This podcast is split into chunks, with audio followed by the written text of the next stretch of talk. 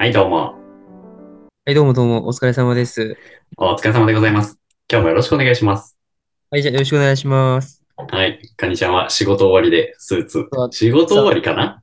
いや、本当に終わりで、あの、今まさに帰ってきた。あの、そう今日はね、あの、学校教員の中でも、こう、忙しい、こう、まあ、瞬間で、定期テストのね、あの、採点がありまして、特に社会科だと、やっぱあの、文字、文字をたくさん書いたりとかさ、記述もね、結構あるんで、時間がかかってしまいました。なるほどね。そっか、採点はやっぱり忙しいって聞くけど、ほんとその通りなんだね。やっぱ忙しい瞬間だね、これはね。なるほど、なるほど。今はこれね、2月14、バレンタインに収録してるけど、そうまさにそうだったね。こっからは学校としては、もう何？その、テストが終わって、もうそのうち休みが入っ、休みに入っていくのかな？あそうだね。ただその前にね、成績処理っていうでかい壁があるんだけどね。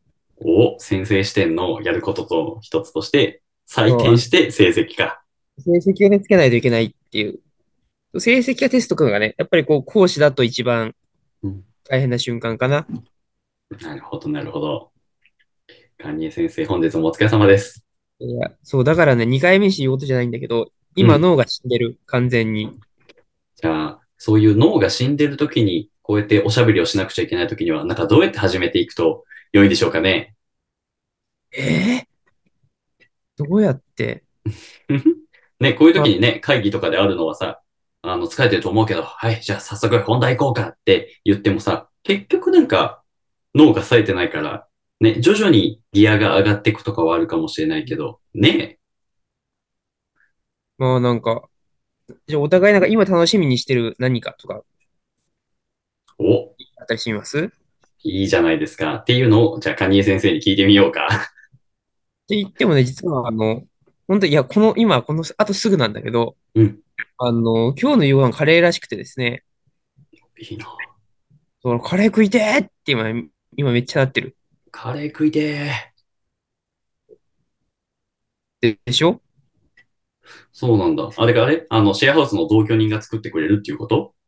あ、今はね、たまたま実家に帰ってきたんだけど、おおなるほどうん。実家のカレーが一番うまいからね。やばいからね、マジで。いや、確かに。うわあ、実家の飯食いてでもね、超楽しみ。ー。なんか、いいよね。でもなんか、実家の飯楽しみって思えるのって、なんかちょっと、あの、実家出てる人の特権というか、そうだよね、本当に。うん、こう自分じゃない料理とかさ、うんうん。ね、あの味が食べたいって時あるからね。確かに。わあ、いうんいないいだよ。それでいくとなんか実家つながりで思い出したのが、あの、もうすぐ実家の、その、まあ、両親と、あと弟が、うんその、まあ、引っ越しをする予定で。で、まあ、引っ越し先としては、あの、まあ、あの、何？おじいちゃんおばあちゃんの家に、あの、一緒に住むっていうことだから、何か新しい家に行ったわけじゃないんだけど、だから今多分引っ越しで荷物積んで、で、まあちょっと家族としても多分どうなんだ俺が多分ちっちゃい頃から住んでる今のマンションから離れるから、多分ね、大きな環境変化みたいな。そうだね。お環境全然変わるね。うんてか、あれが、あのマンションか、あの、ピザパやった、あ 遊びに来たことあるね。高校生。の時ね。うんそうそう、そこそこ。でまあそれに伴って、伴ってはないんだけど、たまたま同じタイミングで、俺もまた、あの、全然違う場所に、うんあの、引っ越しを予定してて、今月中に。だから、何？水本家は総出でこのタイミングで引っ越しを準備中っていう。本当はね、重なるもんだね。なんか今月末に、まあ引っ越しが完了するけど、まあそれは一個、なんか楽しみだなっていうのを思ってますね。うん。まあ、やっぱ環境が変わるっていいもんだよね。そうだね。一年間、あの、ずっと同じ場所に住んでたんだけど、まあなんかちょっとやっぱ飽きてくるというか、うん。なんか、もう一年ずっと 部屋が汚いみたいな 風になるから、まあまあ、いや、わかる。めちゃめちゃわかる。なんか心機一転できるタイミングだなっていうのは思ってますね。そうだね。なんか、なんかそう喋ってるうちになんかちょっとずつ、なんか脳が戻ってきたわ。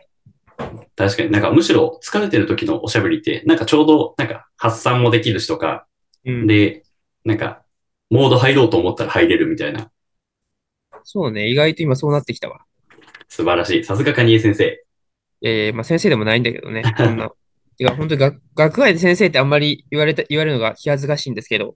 うん。確かに。それはあれか。うん、俺が、あの、なんか全然違うところで、水本社長って呼ばれるのと一緒か。そっか、社長って言われるんだよね、そう。確かにちょっとこっぱずかしいね。うん。まあ、そうだよね。確かに確かに。じゃあ、カニちゃんって呼ぼう。うん、まあ、それでね、よろしくお願いしますよってことだけど。じゃあ、そんなコーナーで、今ちょっと収録は2回目なんだけれども、まあなんか、ネタ自体はお互いに持ち寄ろうかっていう話をしていて、で、まあ、前回、そう、自己紹介っていう話を俺から持ち寄ったから、今回じゃあちょっとカニちゃんに投げてみようかなと思っているんですけど、どうでしょうか？いや、あの、いろいろね、ネタがやっぱあるなと思ってるんだけど、今ね、ほんと直近で気になってることがあって、あの、さ、スラックの方にね、実は、あの、ちょこちょこメモがてらさ、お互い送ってるわけじゃん。ネタをね。そこに書いたんだけど、うん、あの、いわゆるこう、理論とかさ、まあこう、うん、まあ、手法もそうだけど、割とこう、なんだろう。体系化した手法とか、体系化したこうやり方みたいなものって、本とかさ、いろんなものでこう手に入るじゃん。うん、まあ、ネットでももちろんそうだし。うん、でも、それをこう、やったら絶対に成功できるのかみたいなところ。ああ。てそれリーダーに聞いてみたいんだけどさ、うんうん。あのまあ、起業家とか実業家におけるこう定石とか、うんうん、そういうこう、なんだろう、理論とかってあったりするあ、それでいくとやっぱり、なんか結構あって、うん、うん、ん。めっちゃ具体でいくと、なんかその、うん、ビジョナリーカンパニーっていう本が あるんだけど、要はなんか、えっと、しかもナンバリングも1から5ぐらいあって、かつ最近0ってやつも出たみたいな。0か。で、特に、あの、1と2、2が、あの、よく言われるんだけど、まあ、一番は、そのなんか、普通の会社が、えっと、会社がどう成功していくのかみたいなことが語られてるんだけど、その2がすごい面白いのが、えっと、じゃあ、グッドな会社がグレートな会社になっていくには？みたいな、 Good to Great っていう、まあ、テーマがあって、で、その中で結構いろんな話が出てくるんだけど、例えばね、例えば、うん、うんと、まずはじめに、えっと、誰をバスに乗せるのかみたいな話が出てきたり、おあとは、あとは超ざっくり言うと、うんと、例えば、その、優れた起業家は、うん、えっと、例えば、えー、矛盾する二つのことを両立するみたいなことが書いてあって、うん、まあ、例えば、なんていうのかな。優しさと厳しさみたいな、一見両立しづらいものを、それでも起業家は両立していくとか。なるほど。うん。なんか、柔軟さとこだわりの両立とかね。うんうんうん。なんかみたいな、なんか、そのグッドからグレートに進化してた会社の人たちはこうしていた、みたいなのは、一定なんかちょっと語られてて、で、やっぱりなんか共通言語として起業家同士はよく喋ったりとか、なんだかんだ、あのビジョナリーカンパニーに書いてあった、誰をバスに乗せるかっていう話だよね、とか。ああ、そういう風になるんだね。みたいなことは、もちろんそのビジョナリーカンパニー以外の本でも、とか、えっと、まあ、理論とかでも言われてるんじゃないかなっていうのを今聞いて思ったかな。うん、そっか。そう。で、そこにこう書いてあることを実践したら、うん、うん。だろう、絶対に成功できるの？どう、どうなの？実際。絶対っていうかね、あれ、まあちょっと極端だけど、もちろん。成功できるんかなみたいな。それ多分、すごいいい問いな気がしてて、だ本当おっしゃる通り、えっと、多分ノーなんだよね。うん。で、なんだよ、じゃあこの本を読んで実践したら成功するんじゃねえのかよって言いたくなるんだけど、うん、やっぱそうじゃないのは、うん、ほぼ間違いないんじゃないかなって、これまでの経験的にも思うし、うん。うん、まあ、そうやって思う人は多い気もするね。うん。まあ、そうだよね。で、多分、まあ僕の例えばね、うん、あの、組織開発とかファシリテーションの領域でも、うんうん、やっぱりいろんな、まあ理屈の方もそうだし、まあやり方の方もいっぱいね、出ているんだけど、うん、それを真似したら会議がめちゃめちゃうまくいくかとか。確かに。えっと、れ派手ななんだよね。うんうん。それってなんでなんだろうなと思ってるんだけど、なんでなんだろうね。よくそういう話をすると、一個言われるのは、うん。経験、やっぱ経験することは大事だよとか、場数踏むのは大事だよ。実際やってみないとわかんないよ。って言われるんだよね。なるほど。でそれもわかるなと思いながら、うんうん。じゃあ何でもやってみ、なんか、何？やってみないとわかんないよっていう、こう、一言で終えてしまうのも、なんかこう、なんかこう、尺だなと思っていて、まあ、そうだよね。そううん、確かに確かに。いわゆる今言われていることうん、を、こう、成功につなげていきたい。そのためには、こう、どういうことを考えればいいんだろうとか、いわゆるこう成功する人とせしない人。うん、で、まあ、どういうところに違いがあって、で、ビギナーはこう、ど、だからどう振る舞えばいいんだろうかっていうのが、ああ、なるほどねうん。確かに。今、拡散しちゃってるけど、うん。なんかそれでいくと、なんか頭の中に浮かんだものをポツポツ喋ると、うん。なんかまず一つは、やっぱ、この世の中はすごく変動するよねっていう ことがまず思い浮かび、でうん、もっと世の中は広すぎるんだけど、じゃあこと、じゃあファシリテーションの現場みたいなことで言っても、例えば、その日参加している人が違うこともあるし、参加している人の、えー心理状況や、うん、えーモチベーションが違うっていうこともあるだろうし、うんあとは、その、例えば会議や、えーミーティング、カンファレンス、目指しているものも違うだろうしとか、うんその中で必ずしも絶対的一個の答えがある、みたいなことはなかなかなんないよね。そうだね。確かにそうだね。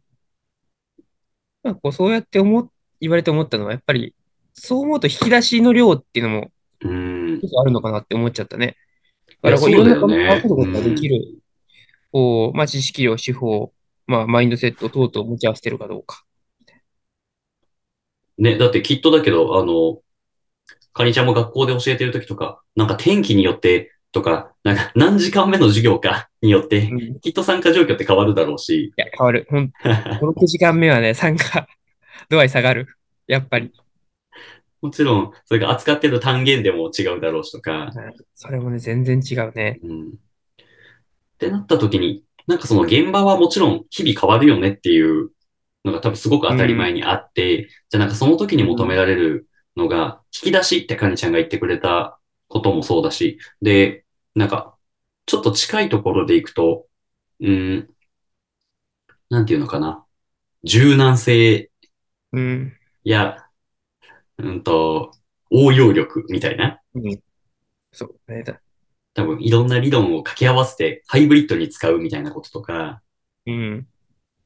あとは、これはどうなんだろうたちょっと試してみるとか、うん。頭の中にね、絶対的な正解があると信じてそれだけをやるっていうのが、きっとその変わりうる現場や様々な場所との、ねその乖離を生んでるのかもしれない。うん。それはあるよね、絶対ね。そう。だとしたら、こう、また別の問いも上がっちゃう合うなと思って、うん。思っていて、じゃあどうやって、その、まあ、応用力なり、柔軟性なり、知識の統合をしますかってとこだよね。うん。大事だね。確かに確かに。なんか、うんと、頭の中に、えー、主張理っていう言葉が浮かんでるんだけど、シュ、ハリ、うん。シュ、うん。要はなんか、えっ、と、なんだ、なんだ。いや、なんか、全然関係ない話をするんだけど、あの、うん。シュハリの話をするときに、俺はなぜかあの、ジョハキューっていう言葉が頭に浮かんじゃって、うんあれ、どっちがどっちだっけって なるから、今すごいラグが、発言にラグがあったんだけど、俺、えっとうちはシュハリっていうさ、こ漢字が出てきてないわ。どういうえっ字と、守る、えー、守る、破る、あ破る、離れる。あ、離れるなんだ。へえ、シュハリ。なるほどね。で、なんか、ここで言われてる、なんか、シュハリっていうのは、なんかその、まずはその型を守ろうみたいな、うん、うん、うん、なんだろうな、なんか基礎知識みたいな。うん。うん。で、それを、えっと、できたら、じゃあ今度自分の中で、なんていうのかな、違う風にしてみよう。その型を破ってみよう。うん、うん、で、なんか最後には、なんかそれを、それさえもなんか離れて、離して、うんなんか自分の型にするみたいな。っあ、なるほどね。ていう言葉がすごい浮かんでたんだけど、なんか一定それはあるのかもって思って。要はなんか理論とかって、まあ一定週だなって思うし、逆になんかその理論とか、情報とか基礎知識みたいなのなかったら、ただただ経験だけで学んでいくっていうので、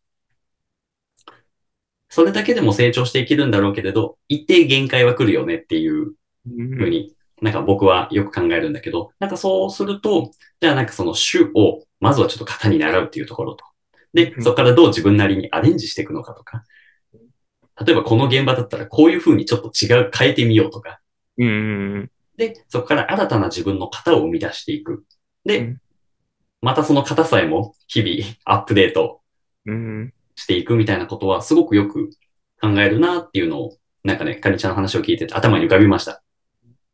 でもそれって本当に独り立ちをしていくプロセスと一緒だよねと思っていて、うんうん、最初はこう知るところとか真似をするとこところから始まって、それがこうだんだんこう自分が工夫とかするようになっていって、最終的にはこう全く別のこう形のものがこう生まれていく。で、さらにこうそこに対して別のこう誰かが学びに来てとかっていうふうにね、確かに。成長するっていうのは、それは分かりやすい独り立ちのプロセスだだよね。なるほどね。そういう独り立ちのプロセスっていうものがあるんですね。いや、いや、わかんない。いや、だけど。まあ、教育だとね、割とこう、こう正当的主演参加とかって言って、こう、見習いっていうのがこう、一個の文化圏とか、こう、知識圏に入っていって、その、そこで学ぶ中でこう自分が中心をこう担うようになっていくとかって話もあるけど。なるほど、なるほど。またね、そこら辺の話もなんか詳しくできたらなと、そのうち思ってるんだけどね。したいですね。確かに。うん、じゃあ、なんかそれでいくと、さっきの、えー、理論モデルっていうところは、うん、えっと、必要ないわけではないね。うん、そうだね。そこから出発するのかもしれないしね。その、うん、周波理って言ったら、うんうん。確かに。出発するでいくと、でも、ともすると、それこそ何もわからないけど、やってみるっていう経験から始まることもあるよね。うん、そうだね。それはあるね。で、経験することによって、例えば、あ、じゃあ、あの分野についてはこんな本があるよとか、なんか教えられて、うんうんうん、なんかそうやってなんか理論モデルを学習する機会が生まれるとか、うん、やっていく中でなんか気づいていくみたいなこともあるから、なんか必ずしも順番っていうのはなんか、あんまり関係がないが、やっぱその理論と実践や、なんだろうな、知識と経験、うん、あなんか、あ、俺はなんか、これまでの価値観的になんかその行き来すごい大事なんだろうな、みたいなことを思ってたし、多分それはビジョナリーカンパニーに 矛盾する二つを両立するって書いてあったからなのかもしれない。あ、確かに。なるほど。確かにそうだね。研究とこう、まあ、実践とかね、うん、理論とこう、現場っていうとことか。うんうん。それはそうだよね。確かに、カニちゃんの現場とかでもなんか実際やっぱカニちゃんが日々、じゃあその授業をするみたいな時にも、何かそういうことを考える、感じる機会はある？ああ、感じる機会か。もちろんこう、あるね。例えばこう、教育のまあ、今アクティブラーニングって話があるけど、うん、まあ、いくつかのいろんな手法とかっていうのがあって、もちろんワールドカフェなんかも授業で取り入れるってこともあるかもしれないし、あと、最近のジグソー教育法っていうね、うん、あの、なんていうのかな。例えばこう理科を学ぶっていうときに、まあ4人グループがあるとするじゃん。うん、で、A 君は、あの、えー、地学を学びに行って、B 君は生物行って、C 君は物理行って、D 君は、何が残ってんだ？えー、科学か、を学びに行くみたいな。ふうに一回分かれて別々のところで学んでくると。で、それが終わったら一旦こう、もう一回集まり、4人でこうグループ集まり合って、自分が学んだ物理とか科学とかを他のこう残り3人に教えるみたいなね。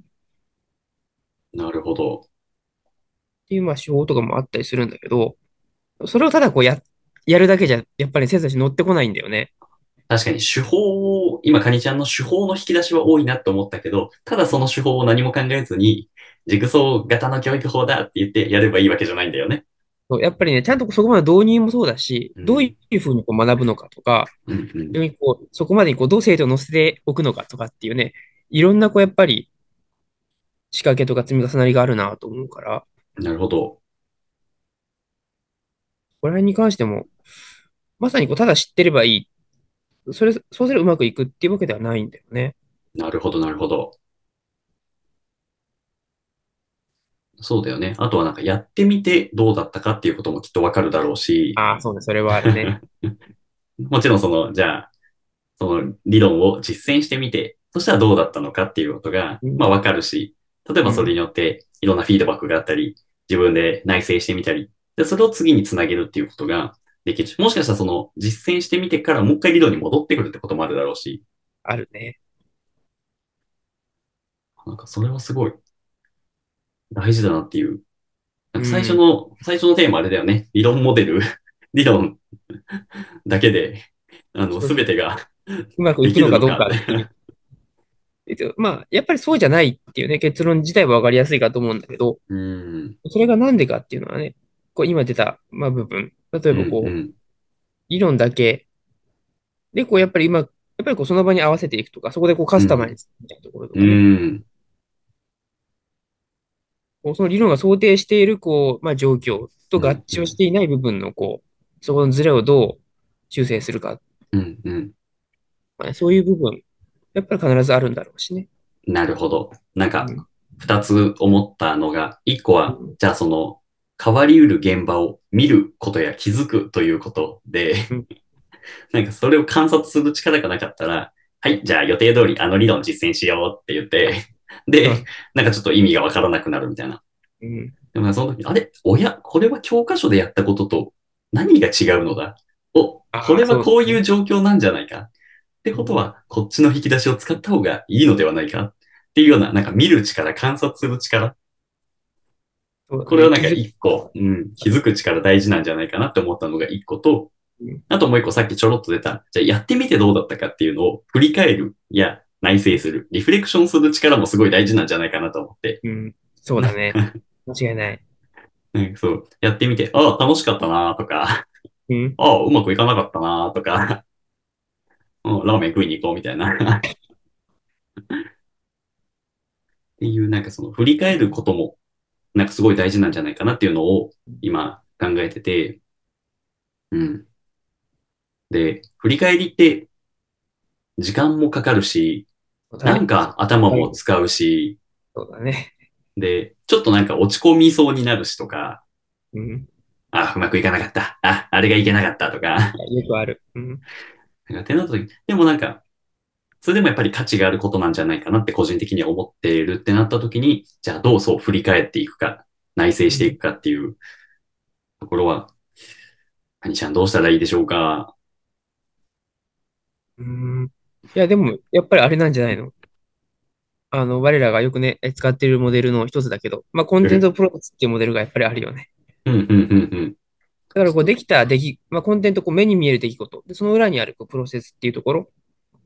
こう、できたことで、まあ、コンテンツという、そこに起こったこと。うん。これあんまりこう話が盛り上がら、盛り上がらなかったな。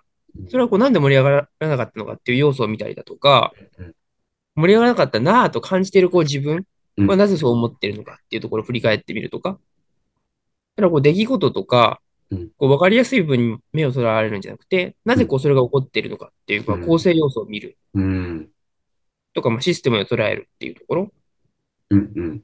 じゃないのかなと、個人的には思うけど。なるほどね。ちょっとこのあたりの振り返りの話は、ぜひまたいろいろカニちゃんに、ね教わりたいやろうね。う。うんん。いやじゃあ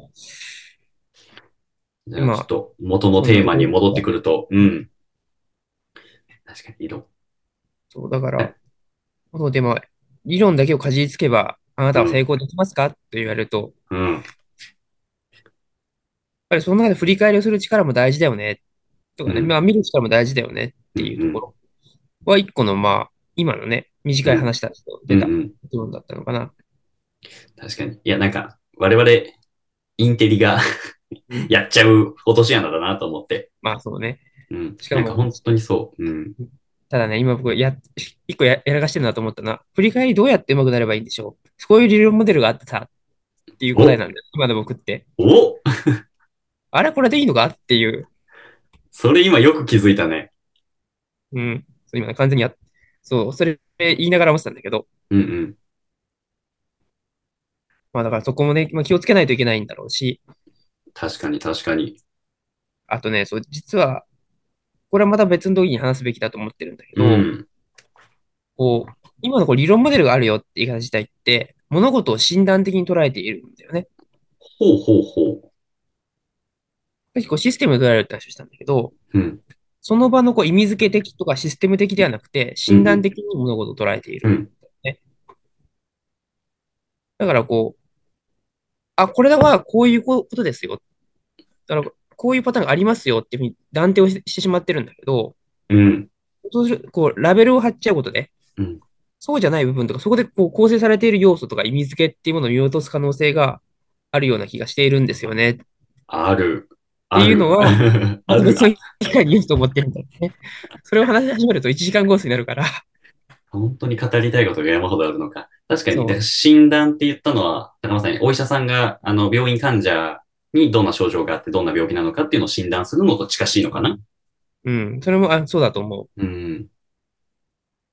なるほどな。いや、うんなかなか、思ったのは、その、こういう理論があってねっていう話。多分、なんかそれを知ってると知ってないだったら間違いなく知ってた方がいいよねとか、理解してた方が、まあ、例えばその領域の専門家っていう意味では、きっと優れているんだろうなっていうのが一個と、あとじゃあ、とは言っても、なんか専門用語とかってわかんないっすよねとか。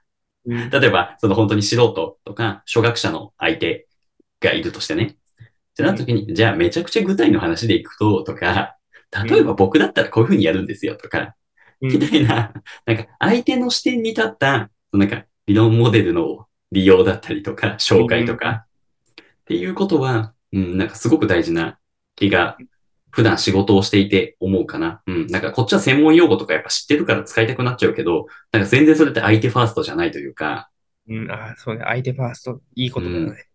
なんか、こっちの知識、知識自慢大会みたいな。うん。そう、あの、そこで無双しちゃうとね、絶対良くないなと思ってるから。うんうんうん。いや、無双とかマウントかもしれないけど。うん。うんうん。確かに。いや、そういう意味では本当だから。やっぱり今の話も理論モデルと、じゃあ例えばそれ以外の、まあ、具体の話や経験の話っていう、何かそのバランス感というか、うん。相手がね、もうなんか理論を、だけを学びに来てるんだったら、それに答えるっていうこともきっと重要だしとか、その場その状況に応じて何が適切なのかを考えるっていうことは、うん。やっぱり人と接する仕事上やめたくないなっていうのを思いました。ね。うん。いや、ありがとうございます。はい。こんな感じで、すごく話が破綻してますけど、これからも話は発散させていこうと思うので、あまあの、そうね。そう、なんかどっかで収なんか収束したりとか、なんか結論出した方がいいのかなとか思いながらね、発散し続けたけど、まあ、たまには結論出るかもしれないけど、出ない時もある。そう、なんか、結論を出しちゃうということは、終えてしまうということであり、我々終えることを寂しがっているのかもしれない。なるほどね。うん。まあ、てか、そもそも20分で出るわけないわ。20そう分そうそう30分で。ううんん。まあ、なんで、こういう対話をこれからも、えーしていこうと思いますので、もしね、あの、何かこういう話を扱ってほしいとか、こういう題材で喋ってみてほしいとか、なんかそういうことを、もし、あの、これを聞いてくれているリスナーの方が、えーいたとしたら、あの、ぜひあらゆる方法で我々にコンタクト取ってほしいなと思いますので、えーねこれを聞いてくださって皆様引き続きどうぞよろしくお願いします。う。よろしくお願いいたします。そして、えー本日もカニちゃんありがとうございます。ありがとうございました。こちらこそ。ではでは、お疲れ様です。バイバーイ。お疲れ様です。じゃあねー。